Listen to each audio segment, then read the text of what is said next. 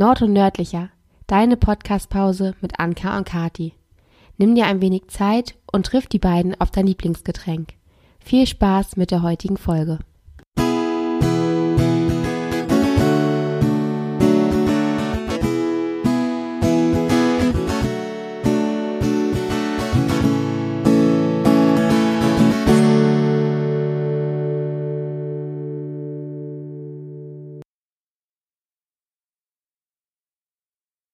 Hallo und herzlich willkommen zu einer neuen Folge Nord und Nördlicher. Heute haben wir unseren ersten Interviewpartner via Skype zu Gast, und zwar die liebe Anne. Anne lebt und arbeitet in Kiel und ist vom Beruf Heilpraktikerin für Psychotherapie und studierte Soziologin. Sie wird uns ein wenig über ihren Beruf erzählen und über die Themen Achtsamkeit und das innere Kind sprechen. Am Ende wird Anne uns auch erzählen, wo ihr sie finden könnt. Wer so lange nicht abwarten kann, kann gerne in die Show Notes gucken. Dort findet ihr alle weiteren Infos. Anne, herzlich willkommen im Podcast. Hallo, ganz herzlichen Dank für die Einladung. Ich freue mich total, dass ich heute hier sein darf und bin schon ganz gespannt auf das Interview. Ja, das ist ja auch für uns das erste Mal, dass wir einen Gast bei Skype haben. Wir haben es mhm. ja schon mal getestet und jetzt ähm, ja, sind wir hier zu dritt als Bild. ist für mich auch neu, ähm, zwei Leute da auf einmal zu sehen, aber man muss in diesen Zeiten ein bisschen erfinderisch werden. Ne? Genau. Und falls ihr euch jetzt wundert, liebe Podcast-Hörer, Kati ist auch da. Also hallo Kati. Genau, hallo. Dann wollen wir doch mal ein bisschen dich kennenlernen, Anne. Und zwar fange ich mit der ersten Frage an. Wie lange lebst du schon im Norden? Also im Norden lebe ich tatsächlich schon seit meiner Grundschulzeit und in Kiel seit acht Jahren. Ich bin aber gebürtige Schwäbin. ah. Also mal was anderes hier bei euch. Und ähm, was ist für dich der größte Unterschied jetzt im Vergleich äh, Nord gegen Süd, auch wenn es schon ein bisschen her ist, dass du da unten gelebt hast? Mhm. Also ist wahrscheinlich jetzt sehr stereotyp, aber ich glaube auch das Wetter, ehrlich gesagt. Mhm. also ich komme aus ähm, einem Teil von Baden-Württemberg, der so ein typisches Weinanbaugebiet ist. Also wo es überall so nette kleine Weinberge gibt, ganz viel Sonne. Im Sommer ist es auch wirklich heiß und ich bin auch, weil ich immer noch Familie dort habe, auch immer noch regelmäßig da und ähm, das ist schon so ein bisschen, glaube ich, der größte Unterschied für mich und das dann, wo vielleicht auch am ehesten manchmal doch noch die Sehnsucht nach dem Süden sich dann bemerkbar macht, wenn es hier doch so lange kalt und nass und so ist. Ne? Andererseits ist es auch ganz schön, wenn hier im Sommer ähm, ein bisschen eine frische Brise weht und es nicht ja. ganz so heiß ist wieder unten. Ja. und hast du ein Lieblingswort aus dem Plattdeutschen oder irgendwas, was du jetzt benutzt, seitdem du hier bist? Ähm, ich mag das Wort Krüsch. Ja. Wisst ihr, dieses, was, was das mit dem Essen beschreibt? Gar nicht so gehört als Kind. ich glaube gar nicht, weil ich so krüsch bin, also zumindest nicht mehr, aber ich weiß noch, dass sich mir das ganz schnell eingeprägt hat und ich finde das irgendwie so lustig, dass es so ein Wort dafür gibt. Ich glaube, da gibt es auch kein Synonym dafür im Hochdeutschen, oder? Ich glaube auch nicht. Nee, Krüsch, nee, aber gibt es was im, vielleicht in, im Schwäbischen? Also. Mm, nee, nicht, dass ich wüsste. Also es gibt auch viele lustige schwäbische Worte, aber ähm, Nee, ich glaube, das ist einzigartig. Vielleicht sind die Kinder hier auch krüscher als woanders oder so. Wirklich, da braucht man ein Wort für. Wollen wir denn heute mal Schwäbisch lernen, Kathi? Oh ja. Ja, also ein, zwei Wörter? Also, ähm, eigentlich könnt ihr ganz viel einfach Schwäbisch sprechen, wenn ihr an alles ein L ranhängt. Also, ähm, auf dem Ländle zum Beispiel, ja, nicht ah. auf dem Land oder im Ländle. Es gibt, glaube ich, dieses ähm, Motto von Baden-Württemberg, das heißt, mir könnet alles außer Hochdeutsch, ne? Und das ist so das, das Motto fürs Ländle. Aber das, das kann man echt mit allem variieren. Also überall, wo man hier ein Chen ranhängen würde, hat man da ein, ein Le. Oh, sehr cool. Siehst du wieder was gelernt. Und ähm, kommen wir jetzt nach Kiel. Oder wolltest du noch was sagen? Habe ich die nee, äh, das, und, das ein, und der ein, einzige andere Unterschied, der mir auffällt, ist, dass man ähm, gell sagt statt ne. Das ist immer sowas, was mein Freund bemerkt, wenn ich eine Zeit lang unten war, dass ich anfange, wieder gell zu sagen. Aber es gibt so peinlich, ne? wenn man erstmal wieder unten war und dann mhm. man spricht dann wahrscheinlich doch schnell wieder so, wie man es gelernt hat. Mhm. Es spricht, es, ich glaube, so ein Singsang schleicht sich dann schnell ein, ja. genau. Aber ist denn auch die Gesprächs, das Gesprächstempo anders? Ähm, ich glaube, hier ist alles ein bisschen ruhiger und entspannter. Ah, okay. Ich, also, jetzt, ich dachte nee. eigentlich, wir reden so schnell. Hm, gute Frage. Nee, ich, ich würde sagen, ähm, oder zumindest die Gesprächspausen sind hier länger. Ich glaube, man ist ein bisschen bedachter. Also man kann auch erstmal ein bisschen schweigen, ne? typisch Moin und dann. Mit einem Ja hast du ja auch alles gesagt. Ja. Ja, genau. ja. Na gut. gut, äh, zurück nach Kiel. Was ist dein liebstes Café hier bei uns? Das Mom and Dad in Kiel. Ähm, ich bin schon ganz, ganz lange da eigentlich Stammgästin. Gibt es das Wort Gästin? Stammgast? Und ähm, war schon immer da, als es noch Exlex hieß. Also schon von Beginn meines Studiums an war ich da eigentlich immer. Und jetzt ist es, glaube ich, seit vier Jahren das Mom and Dad. Und ich mag das total gerne. Also es gibt ja, finde ich, in Kiel sowieso super viele schöne Cafés, ne? Ähm, und ich komme da aber immer wieder hin und habe da so mein Ritual, dass ich samstags dorthin gehe, um zu schreiben. Oh, und, schön, ja. Mhm. Und genieße das sehr irgendwie, da dann auch mm, immer wieder Leute zu treffen, die man kennt und so. Ich finde, das ist auch so was Schönes, was ich für Kiel auch besonders finde, dass viele Leute in Cafés gehen und man da auch so seine Kontakte irgendwie pflegen kann. Gibt es in anderen Städten wahrscheinlich auch, aber ich finde, in Kiel gibt es eine schöne Kaffeekultur. Ja, die ist toll. Und würdest du auch sagen, dass das dein Ruheort ist oder hast du da vielleicht eher einen Wald, das Meer? Was ist dein Ruheort? Mm, also tatsächlich kann ich da auch unter Menschen ganz gut so für mich zur Ruhe finden, aber grundsätzlich bin ich schon ein sehr naturbezogener Mensch. Mhm. Ich, ich wohne jetzt ähm, seit einem guten Jahr in der Wieg ich habe vorher so am Schrebenteich gewohnt und wohne jetzt hier in der Wieg und habe das für mich ein bisschen entdeckt, mit der Fähre rüber nach Holtenau zu fahren.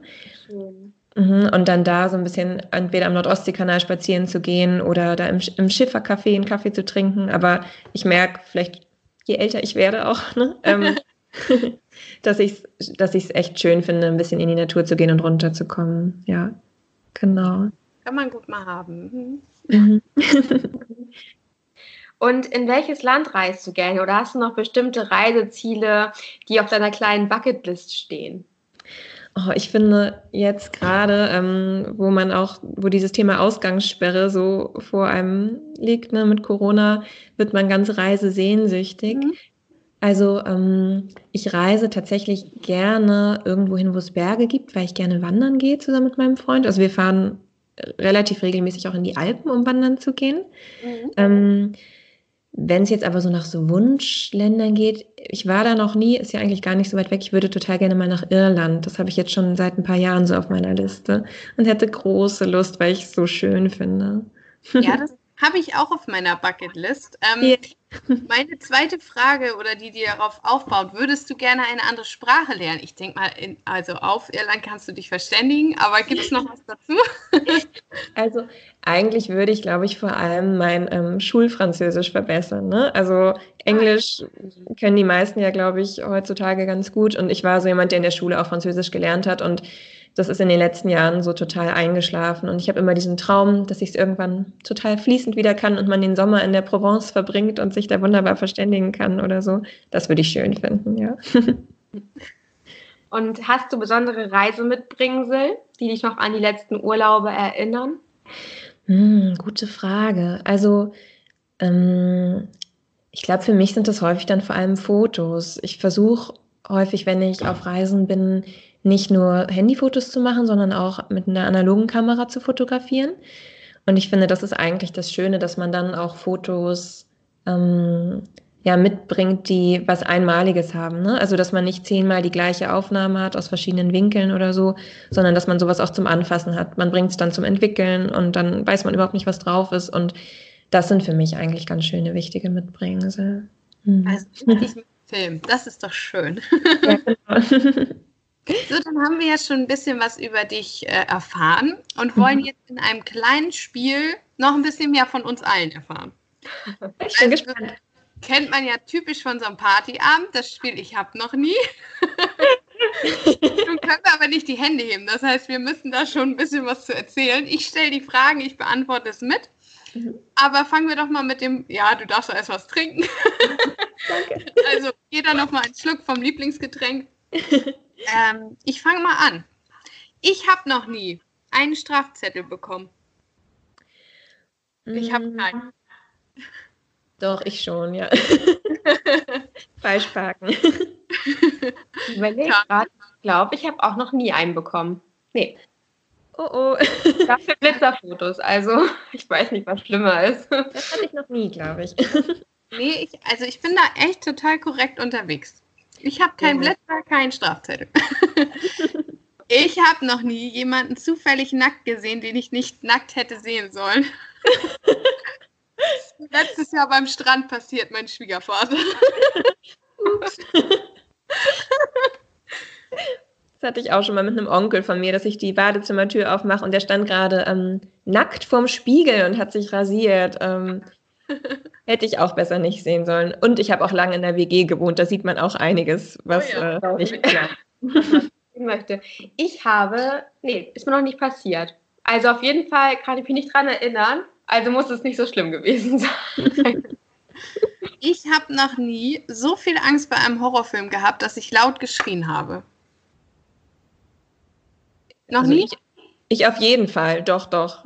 Ich habe tierische Angst bei vielen Sachen. Ich habe mich mal so laut im Kino erschreckt, dass ich das ganze Kino zusammengeschrien habe. Es war so eine Szene, da huschte einer so unter so einer Klappe lang. Ich weiß gar nicht, wie der Film hieß. Und ich habe so laut gekreischt. Das ist mir auch schon mal passiert. Ich bin generell sehr schreckhaft. Also es kann auch in der Komödie passieren, dass ich mich laut erschrecke, wenn ich sein muss. Also das kommt auch vor. So, jetzt ist die Frage. Ich habe noch nie etwas geklaut. Oh, Schweigen. Hm, doch, ehrlich gesagt schon. Und zwar, kennt, habt, kennt ihr den Film Frühstück bei Tiffany, also Breakfast ja. at Tiffany's, diesen Klassiker? Ja.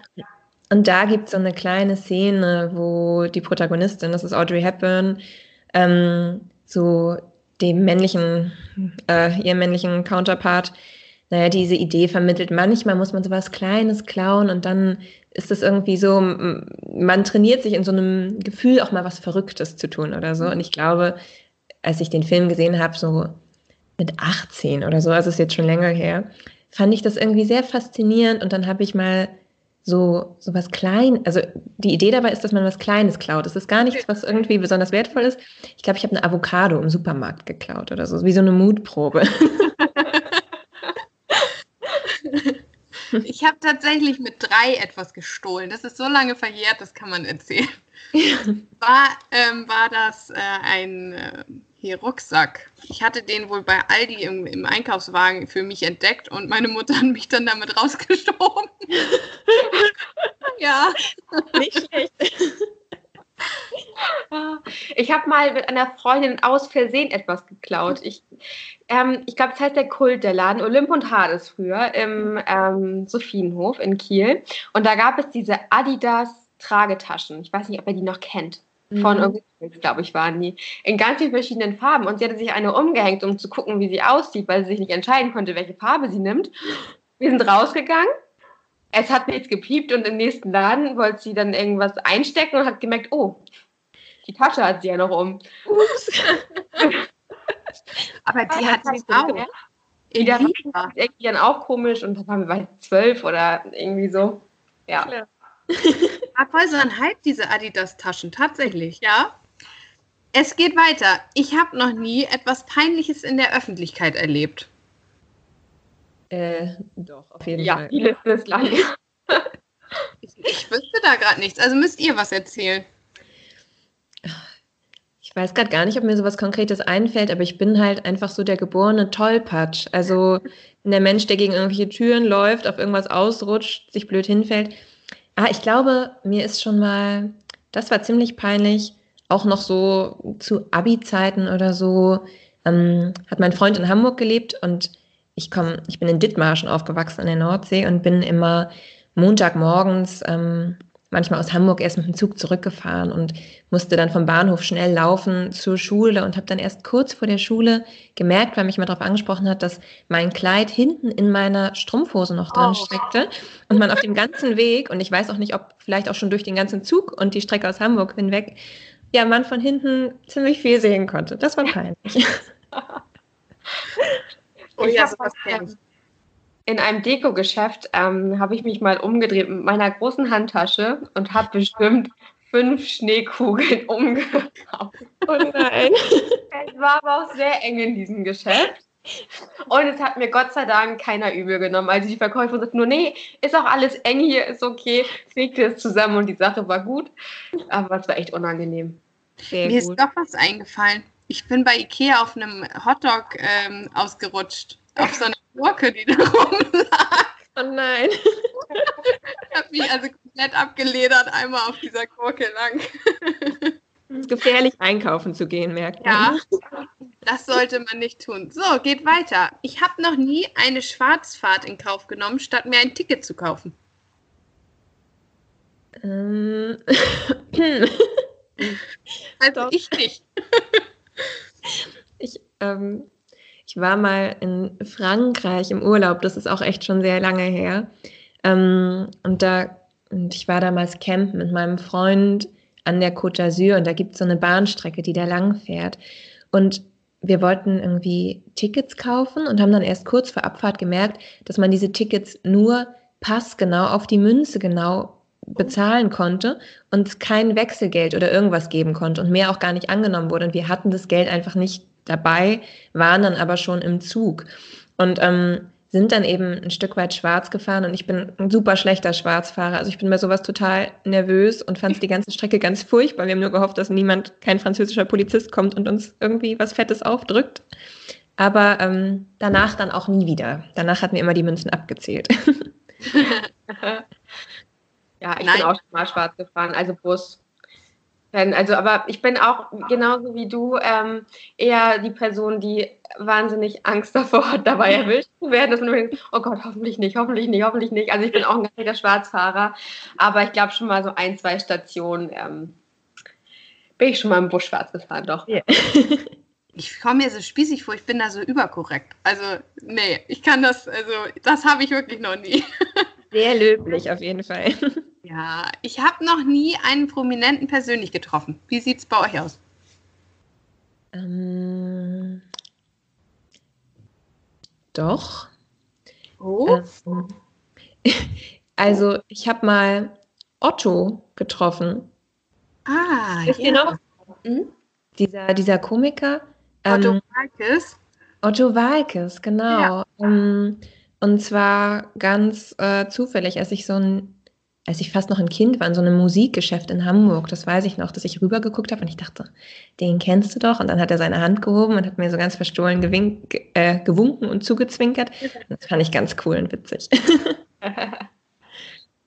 und du, ja, ich habe mal Casper getroffen mhm. im Babiano in Kiel und ich war 15 und ich war mit einer mit meiner besten Freundin damals unterwegs und wir waren ungefähr die größten Fans, hatten keine Karten mehr fürs Konzert in Kiel bekommen, es war im Max und haben ihn dann da gesehen und die setzten sich auch an unseren Tisch. Wir saßen an so einem langen Tisch im Babiano unten mhm. am Bahnhof.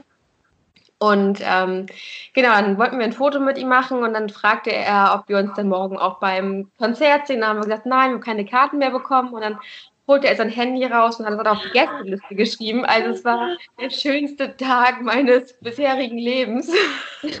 Ein Traum. Und dann konnten wir den nächsten Tag dann an der Schlange vorbei. Wir stehen auf der Gästeliste von Caspar höchstpersönlich. Es war schon cool. Das war schon wirklich ein Erlebnis. Und ansonsten, ich habe mal ja so THW-Spieler oder so im Citypark getroffen. Ich stand mit einer Freundin und Christian Zeitz im Fahrstuhl und sie war damals der größte Christian Zeitz-Fan, den es gab. und ihr war hyperventiliert. Also die ist Ohnmacht gefallen. Wahrscheinlich würde ich die meisten Promis auch gar nicht kennen, die hier rumrennen. So, es geht. Ich habe noch zwei Fragen, dann sind wir durch. Ich habe noch nie einen Rausschmiss in einem Club bekommen. Seid ihr schon mal rausgeflogen? Nee. Oh, ich einmal schon, weil ich diesen meinen Mutti-Zettel mit hatte, aber keinen Ausweis von meiner Mutter. Da waren wir in irgendeiner Bar. Also, ne, sind wir weitergekommen. Reingekommen. Was? Rausgeflogen oder nicht reingekommen? Ich war drin und ab 12 Uhr braucht, haben die das kontrolliert. Und ja. ich hatte auch mit, aber nicht die Ausweiskopie. Mm. Dann, aber ich war dann in so einer kubanischen Bar danach irgendwo. War auch. so, kommen wir zum letzten Punkt. Ich habe noch nie ein Bild verschickt, für das ich mich im Nachhinein schäme. Oder gibt es hm. viele? Aber ich habe jetzt kein richtig Schlimmes verschickt. Mhm. Nein. Also, mhm. also, es gibt bestimmt Bilder, auf denen man blöde Grimassen schneidet oder so, ne? Und Aber Bilder. Genau. Aber nichts, wo man sich für schämen müsste. Nee. Okay. Aber dafür bin ich auch nicht so der Typ für, glaube ich. Na, dann haben wir uns jetzt noch mal ein bisschen näher kennengelernt und kommen jetzt zu deinem Beruf. Einfach mal zurück. Ja. Hm, haben wir deine Berufsbezeichnung richtig rausgefunden? Das wäre ja. jetzt die Frage. Ich glaube schon, genau. Ich bin Heilpraktikerin für Psychotherapie und ja. systemische Beraterin. Ich weiß aber nicht, ob sich die Zuhörer jetzt was darunter vorstellen können. ähm, ich weiß nicht, soll ich kurz erklären? Wisst ihr denn, was das ist? Ich weiß das. Ja? Ich kann mir was darunter vorstellen, aber erzähl gerne einmal. Gerne. Also ich finde, allein schon systemische Beratung klingt häufig so ein bisschen systemisch. Hä, was ist das? Also das ist eigentlich ähm, einfach ein psychosoziales Beratungskonzept, also ein bestimmter Ansatz in der Beratung und in der Therapie, der ursprünglich so aus der Familientherapie kommt. Und ich würde sagen, so an der Schnittstelle liegt zwischen Psychologie und Soziologie. Ähm, ich selber habe auch Soziologie studiert, also bin Soziologin. Und es geht eigentlich darum, dass man davon ausgeht, der Einzelne ist immer in Systeme eingebunden. Also System klingt erstmal komisch, aber ähm, niemand ist eine Insel. Ne? Also wenn jemand ein Problem hat, dann betrifft es nicht nur die Person an sich, sondern was auch noch ähm, alles damit reinspielt, sind die Beziehungen, die diesen Menschen umgeben. Also ähm, ich finde, ein ganz gutes Beispiel ist, wenn man zum Beispiel ein Kind hat und das Kind hat Probleme in der Schule, verhält sich irgendwie auffällig und so weiter, dann würde man vielleicht ganz klassisch erstmal schauen, okay, was ist jetzt mit dem Kind los? Was ist da psychisch, was läuft bei dem Kind so ab?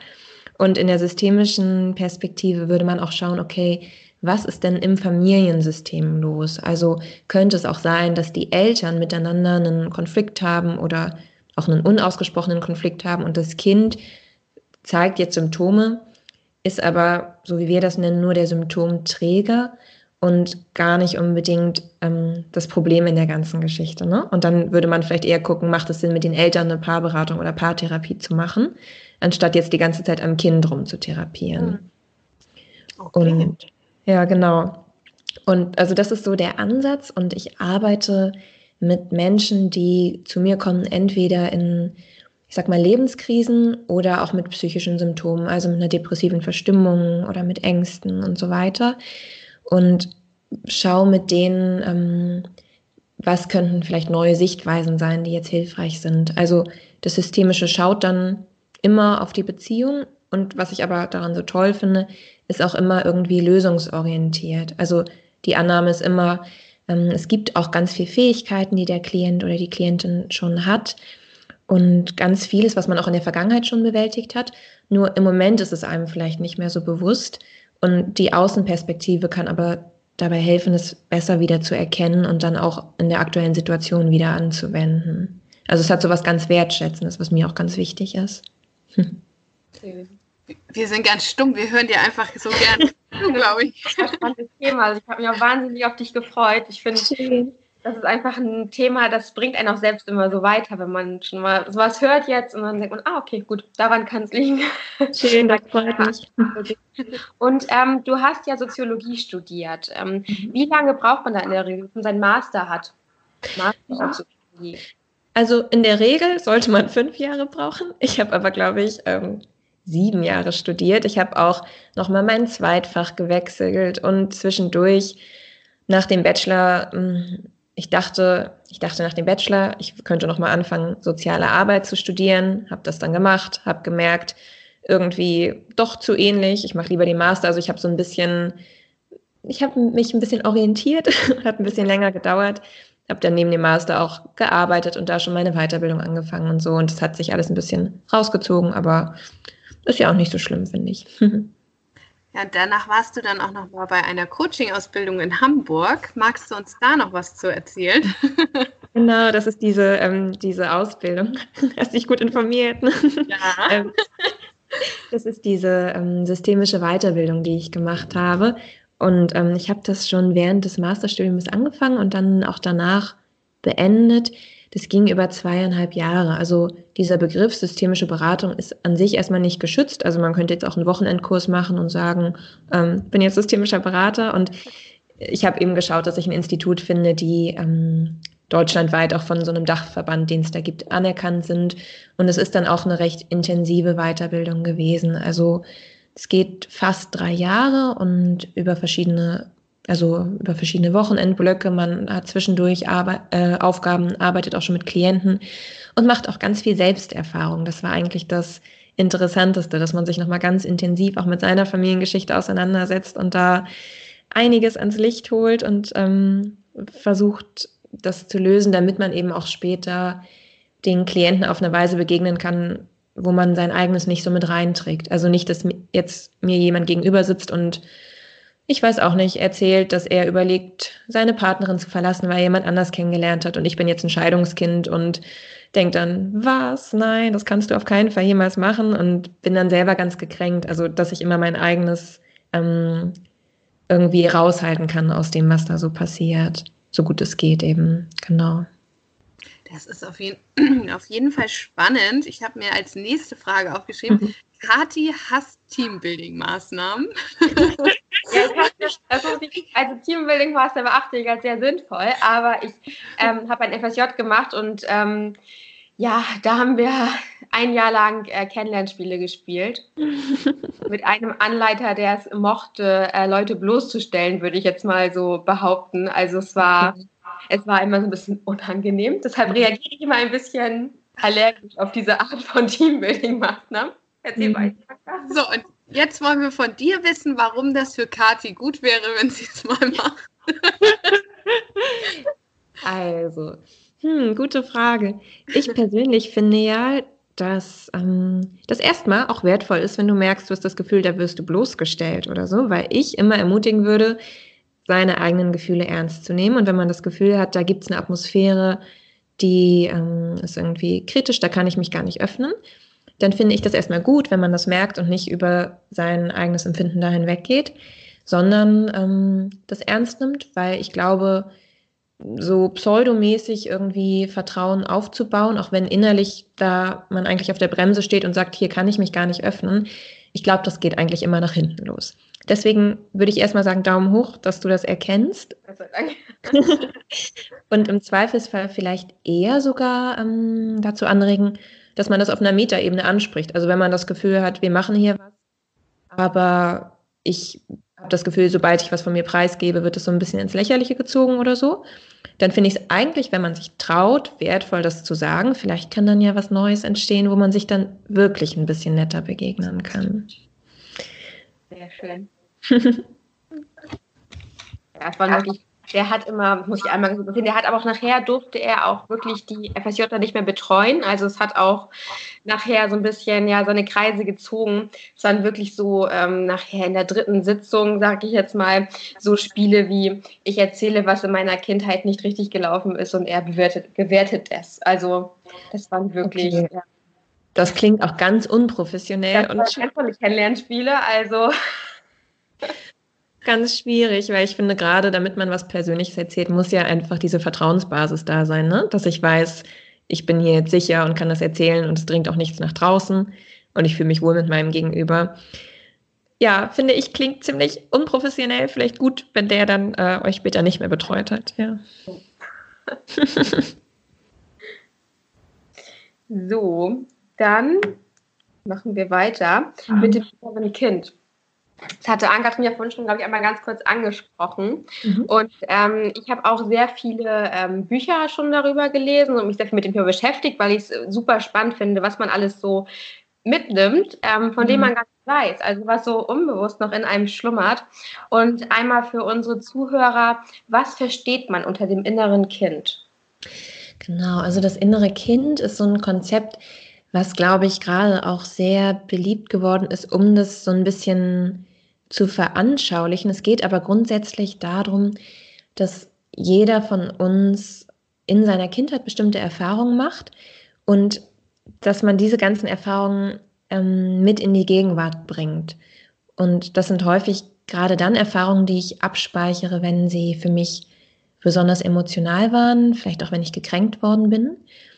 Und ähm, wenn ich dann in der Gegenwart in eine Situation gerate, wo dieser Punkt bei mir gedrückt wird, dann reagiert häufig nicht mehr mein erwachsener Anteil, sondern dieses innere Kind, also dieser kindliche Anteil. Also es kann zum Beispiel sein, ähm, dass meine Eltern sich scheiden lassen haben und mein Vater hat damals irgendwie die Familie verlassen und hat sich weniger gemeldet oder so. Und heute in der Gegenwart bin ich viel eifersüchtiger, als ich es eigentlich gerne wäre. Also mein erwachsenes Ich weiß schon, ähm, ja, du reagierst einmal über, jetzt schalt mal ab, ne, jetzt fahr mal ein bisschen runter, ist ja irgendwie fast ein bisschen peinlich, wie du dich verhältst oder so. Aber wenn mein Partner dann irgendwie sich länger nicht meldet oder ausgeht und eigentlich sagen wollte, er schreibt mir später noch, aber er macht's nicht oder so, dann reagiert nicht mehr dieser erwachsene Teil in mir, sondern dieser kindliche Anteil, ähm, häufig mit ganz starken Gefühlen. Und die Gefühle, das ist eben das Interessante, müssen nicht nur was mit der Gegenwart zu tun haben, sondern haben häufig viel mehr mit dem zu tun, was das Kind in uns damals gefühlt hat. Mhm. Und, mm. und ich finde, das kann eben ganz, ganz hilfreich sein, wenn man sich dem immer mehr bewusst wird, wenn man dann in der Gegenwart ähm, Stück für Stück sich anders verhalten kann. Also wenn ich immer aus diesem inneren Kind heraus handle, sabotiere ich manchmal auch Dinge in der Gegenwart. Ne? Also ich verhalte mich auf eine Weise, die eigentlich nicht so angemessen ist. Und wenn ich selbst mehr in mir weiß, was da gerade in mir anspringt, dann kann ich in der Gegenwart mich anders verhalten und kann aber, finde ich auch ganz wichtig, gleichzeitig auf eine Weise mit mir umgehen, die, ähm, ja, die angemessen ist und die mir vielleicht auch heute das gibt, was ich damals als Kind nicht kriegen konnte. Also, dass man ein Stück weit, also es gibt ja dieses Sprichwort, es ist nie zu spät für eine glückliche Kindheit oder so, ne? Klingt vielleicht manchmal ein bisschen platt, aber häufig war man ja als Kind darauf angewiesen, dass Erwachsene einem was geben, was in der Vergangenheit vielleicht dann manchmal nur bedingt möglich war, weil die auch überfordert waren. Und je mehr ich dieses innere Kind selber heute kennenlerne, desto besser weiß ich auch, was ich brauche, um mich gut und sicher zu fühlen und kann es mir auch immer mehr selber geben. Kleiner Kurzvortrag. Aber sehr gut. Und äh, jetzt mal rein wissenschaftlich gesehen können wir quasi sagen, ähm, die Eltern geben ihre Gefühle, wie zum Beispiel Ängstlichkeit oder Gleichgültigkeit, ihren Kindern immer automatisch so ein bisschen mit auf den Weg. Und bei manchen kommt es vielleicht später wieder zum Vorschein und bei anderen nicht. Oder ähm, wie nimmt man das mit? Also ich glaube, ähm das ist erstmal auch eine Typfrage vielleicht. Ne? Also ich bringe ja meinen eigenen Charakter auch irgendwie mit. Manche Kinder sind ähm, ganz sensible Kinder, manche Kinder sind von Natur aus sehr, ich weiß nicht, vielleicht auch, auch fröhliche Naturen oder so. Ne? Ähm, also ich glaube, der eigene Charakter spielt eine Rolle. Und dann hat es aber auch was damit zu tun, welche Rolle ich übernehme im Vergleich zu meinen Eltern. Also ich muss gar nicht unbedingt deren Gefühl an sich übernehmen, aber wenn ich jetzt zum Beispiel einen sehr ängstlichen Elternteil habe, dann kann ich in verschiedene Rollen schlüpfen, um zu versuchen, damit irgendwie umzugehen. Es kann auch zum Beispiel bei Geschwistern ganz unterschiedlich sein, dass ein Geschwisterteil ganz angepasst wird und versucht, ähm, sehr früh sich sehr erwachsen zu verhalten, um den Elternteil auch irgendwie mit zu beschützen. Ne? Also dass ein Kinder, dass ein Kind in diese Elternrolle eigentlich selber mit reingeht oder die Rolle des Partners übernimmt und ähm, sich da sehr auch zurücknimmt und ne, sich ganz vernünftig verhält. Es kann sein, dass ein Geschwisterteil in der gleichen Familie dann eine ganz andere Rolle einnimmt, also zum Beispiel selber sehr ängstlich wird oder so ein kleiner Revoluzer wird, der sagt, äh, ist mir alles egal, ich spiele da nicht mit, ne? Ähm, ich hau ordentlich auf den Putz. Also je nachdem, wo man in diesem System sozusagen steht, in Anführungszeichen, und was man auch selber für ein Typ ist, kann das zu ganz unterschiedlichen Mustern führen. Aber ich würde sagen, es ist trotzdem immer interessant, sich das bewusst zu machen, was da alles mit reinspielt, damit man irgendwann an den Punkt kommt, wo man nicht mehr immer aus dieser Vergangenheit heraus agiert, sondern wirklich gute Entscheidungen für die Gegenwart treffen kann. Kommen wir zur aktuellen Gegenwart und das hat auch ein mhm. bisschen was mit Angst zu tun. Wir haben ja nun äh, gerade die Corona-Situation und hatten dir ja auch im Vorfeld schon ein paar Fragen dazu mhm. gestellt, ob du uns da ein bisschen Tipps liefern kannst. Hast du ein Geheimrezept für Krisensituationen? Also, ich finde, das ist irgendwie gerade so eine Krise, die ist ja auch, die, das, sowas hat von uns noch keiner erlebt. Ne? Deswegen ähm, möchte ich mir da nicht anmaßen, so ein super Rezept zu haben. Ich finde, es ist einmal sehr hilfreich, wenn man sich erlaubt, all das, was man in dem Moment empfindet, auch zu empfinden und nicht runterzuschlucken. Also so die Welle surfen kennt man vielleicht auch, wenn man früher schon mal Krisen hatte, irgendwie schlimmer Liebeskummer oder so, dass man nicht versucht, das zu unterdrücken, sondern einfach heult, wenn einem noch heulen ist, wenn man Angst hat, das auch zulässt, damit man auch mit den Gefühlen mitgehen kann und dann vielleicht auch wieder in neue Gefühle kommt.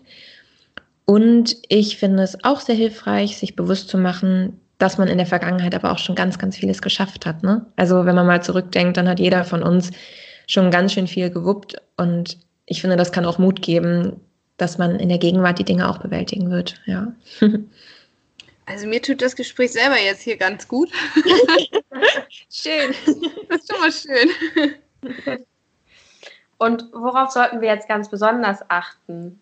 Als, äh, ja, wir sind ja alle betroffene Personen in dieser Zeit. Mhm. Also ich finde es einmal wichtig, dass man sich jetzt, also dass man sich wirklich an das hält, was jetzt auch von uns gefordert ist. Ne? Also dass man das ernst nimmt mit dem Social Distancing und so weiter, so schwer es auch fällt, um eben Personengruppen zu schützen, die stärker betroffen sind als wir. Ne? Also wir haben ja alle also zumindest wir drei, glaube ich, jetzt dieses Privileg, dass wir jung sind und gesund sind und dass man sich bewusst macht, dass man eben ganz viele Menschen schützen kann, denen schlechter geht, wenn man sich jetzt daran hält. Und dann finde ich, sind ja viele von uns aber trotzdem auch mit Ängsten im Moment, also von Ängsten betroffen, ne? vielleicht Ängsten um Menschen, die, die einem wichtig sind, so gesundheitlich, aber auch mit, mit wirtschaftlichen Ängsten, Existenzängsten und so weiter. Und da finde ich es ganz wichtig, dass man das wahrnimmt und auch ernst nimmt, aber dass man versucht, einen konstruktiven Umgang damit zu finden.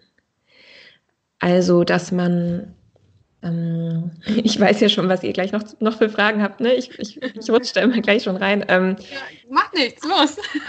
also, ihr hattet ja zum Beispiel auch das Stichwort Achtsamkeit gebracht, ne? Und ich finde, das kann ganz doll helfen Achtsamkeit ähm, kennt man ja so aus der Meditation oder dem Yoga vielleicht, dass man sagt, ich bin achtsam bei dem, was ich tue. Das heißt, ich, wenn ich koche, dann koche ich auch und bin ich im Gedanken ganz woanders.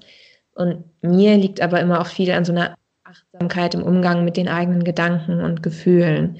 Also, dass ich spüre, was denke ich eigentlich gerade, was fühle ich gerade. Und ich finde, das kann in der aktuellen Situation ganz wichtig sein, zum Beispiel, wenn ich darüber nachdenke, wie geht das jetzt alles weiter mit meiner Arbeit und so, dass ich, also dass ich ein Gefühl dafür habe, wann denke ich auf eine konstruktive Art und Weise drüber nach, also irgendwie lösungsorientiert, und wann verstricke ich mich im Kopf total in Katastrophenszenarien. Also dass man ein Gefühl dafür bekommt, was geht da eigentlich gerade ab in meinem Kopf. Ich finde es auch hilfreich, das zu berücksichtigen, wenn man Nachrichten sich anschaut oder konsumiert.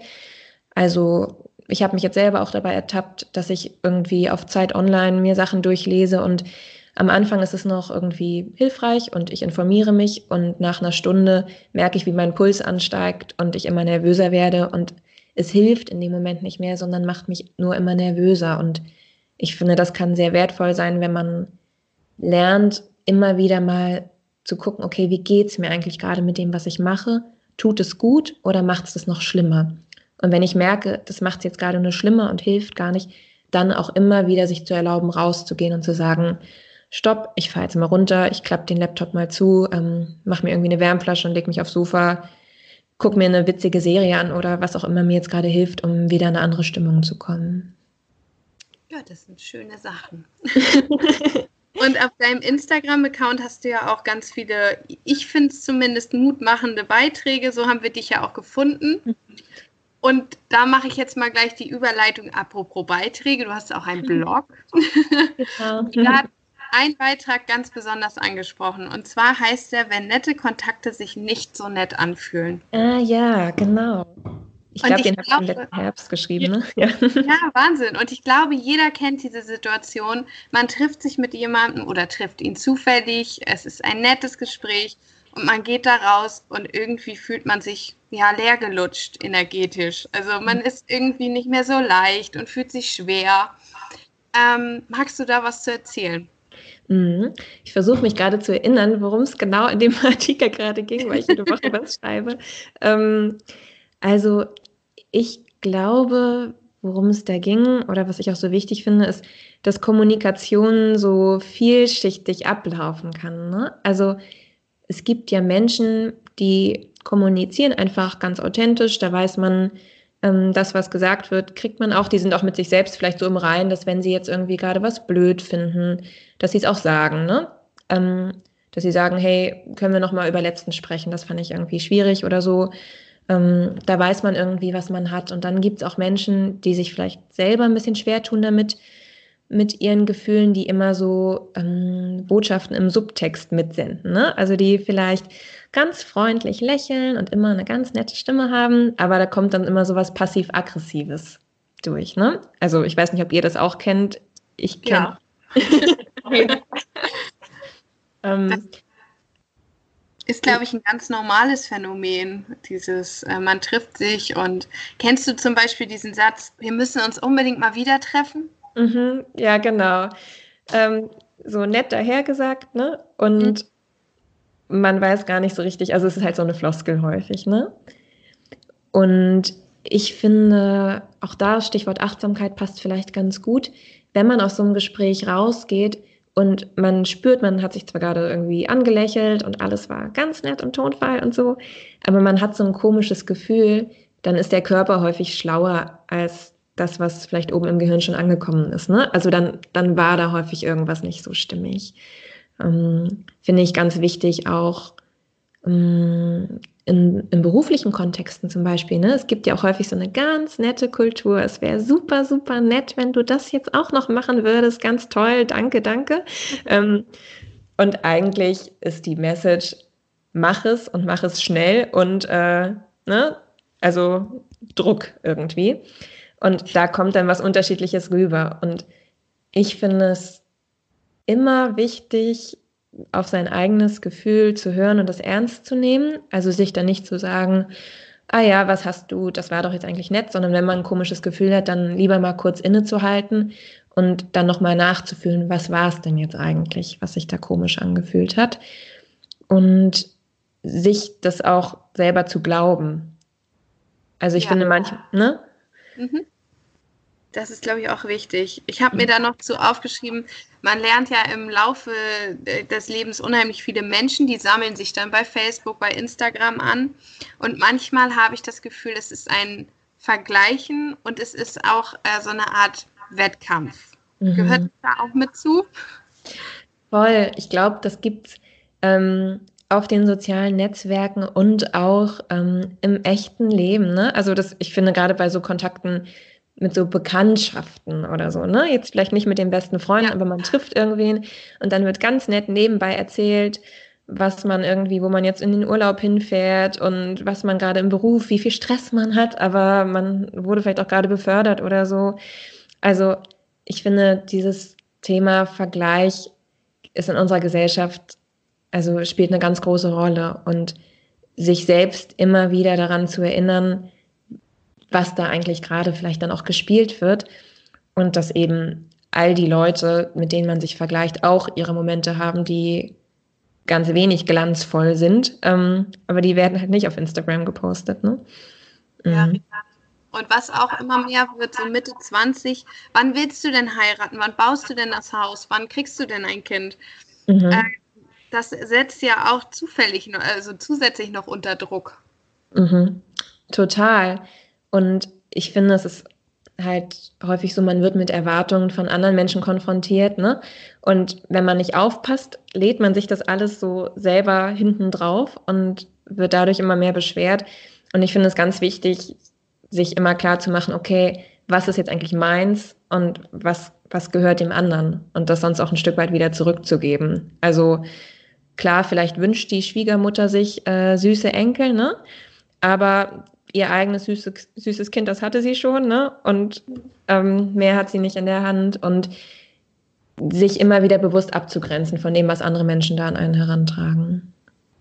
Das ist ein schönes Stichwort. Kommen wir schon fast zum letzten Abschnitt. Mhm. Ich habe zu Weihnachten ein Dankbarkeitstagebuch bekommen mhm. und versuche auch jetzt gerade in dieser Krisenzeit mir immer drei schöne Dinge zu nehmen. Warum ist es so wichtig, gerade jetzt auf schöne Dinge zu gucken und dankbar zu sein?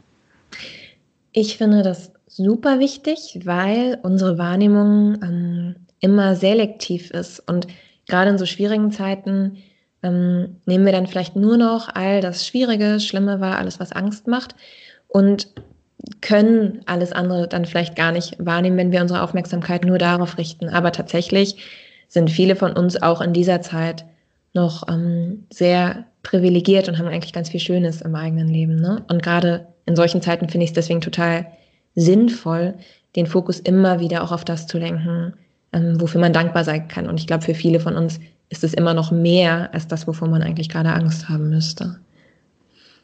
Also dann bin ich erstmal dankbar für deine Zeit und jetzt gebe ich weiter an Kati. Genau. Ja.